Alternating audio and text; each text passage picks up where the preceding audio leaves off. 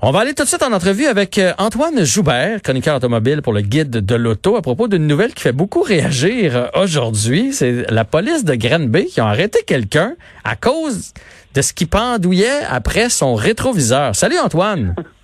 Salut. Hey, mais euh, on peut avoir jusqu'à 171 dollars d'amende s'il y a quelque chose qui pendouille après notre rétroviseur et que ça nous empêche de bien voir.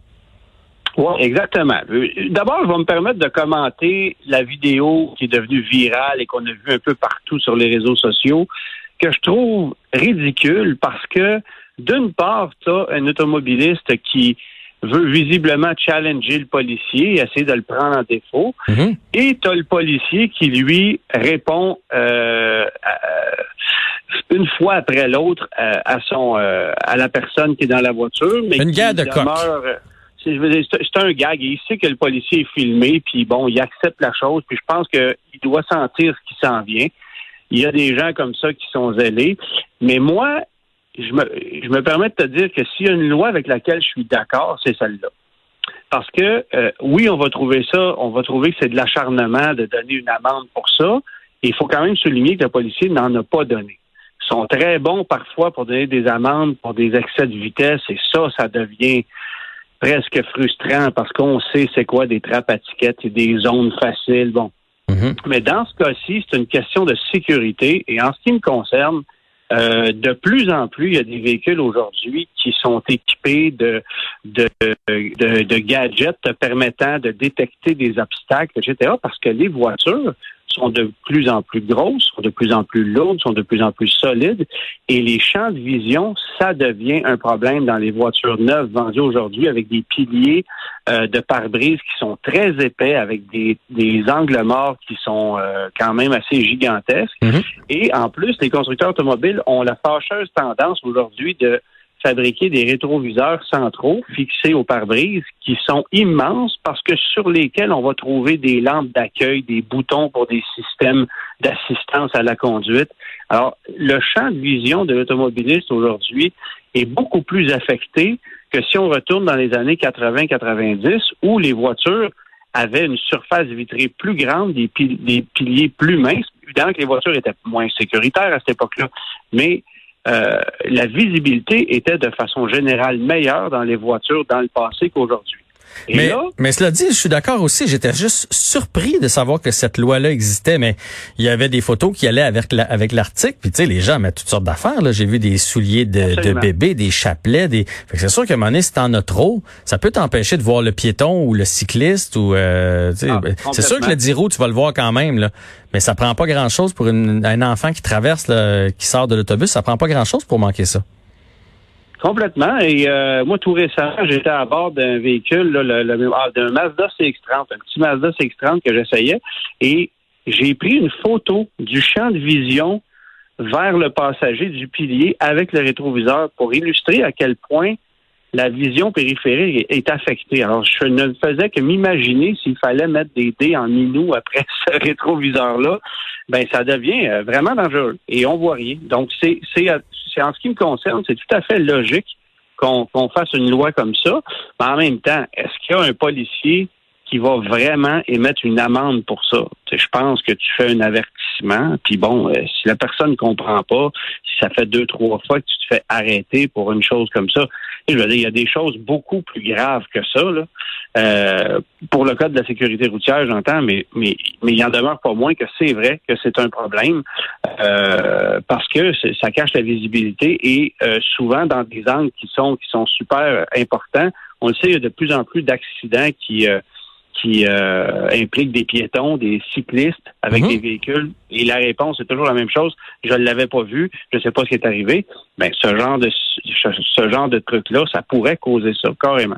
Mais là, il n'y a pas eu d'étiquette, il y a eu euh, avertissement. Puis au moins, ça nous permet d'en parler. Puis là, je pense que parce que ça, ça circulait beaucoup aujourd'hui dans les quotidiens, sur le web et tout ça. Donc là, maintenant à la radio, fait qu'il y a plein de gens qui vont être au courant, surtout en cette année de COVID, parce qu'il y a beaucoup de masques bleus là. Puis le masque bleu, euh, dans le sens de la largeur, il cache quand même pas pire la visibilité. Fait que c'est une c'est une bonne idée d'en parler aujourd'hui. Mais je veux t'entendre sur les parce que là on parle du masque. Moi je trouve puis c'est vrai que les rétroviseurs sont rendus gros, celui qui est au centre, mais juste en dessous au centre il commence à avoir des écrans un peu énorme à mon goût. Là. C'est plus gros que des iPads. Là. Ça a juste pas de bon sens. Ben puis ça aussi, ça attire l'attention puis ça cache la vue.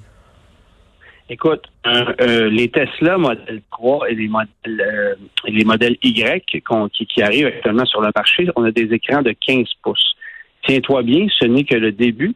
Cadillac va prochainement lancer un, Cadillac Escalade avec un écran 4K de 32 pouces ben dans son véhicule. Non, mais c'est ridicule. C'est 32 pouces de large et c'est un écran incurvé, comme les téléviseurs ultra modernes, euh, en qualité 4K. C'est rendu ça. Alors, je comprends que le cellulaire soit interdit, mais imaginez à quel point ça peut être distrayant. Et d'autant plus lorsque les systèmes sont mal faits et que tu cherches à travers les menus. Euh, il y a des systèmes, puis moi je donnerais avantage aux constructeurs américains pour ça. GM, Ford et Chrysler ont des écrans dont la, taille va varier entre, je te dirais, entre 7 et 12 pouces actuellement. Les RAM ont des, ont des écrans quand même assez gros aussi, là, optionnels. Mais généralement, ce sont des systèmes qui sont très intuitifs. Donc, tu n'as pas nécessairement besoin de plisser les yeux puis d'essayer de trouver elle est où la fonction que tu cherches pendant que tu conduis. Ça se fait facilement. À l'opposé, les Japonais sont maîtres dans l'art de complexifier quelque chose qui est très simple.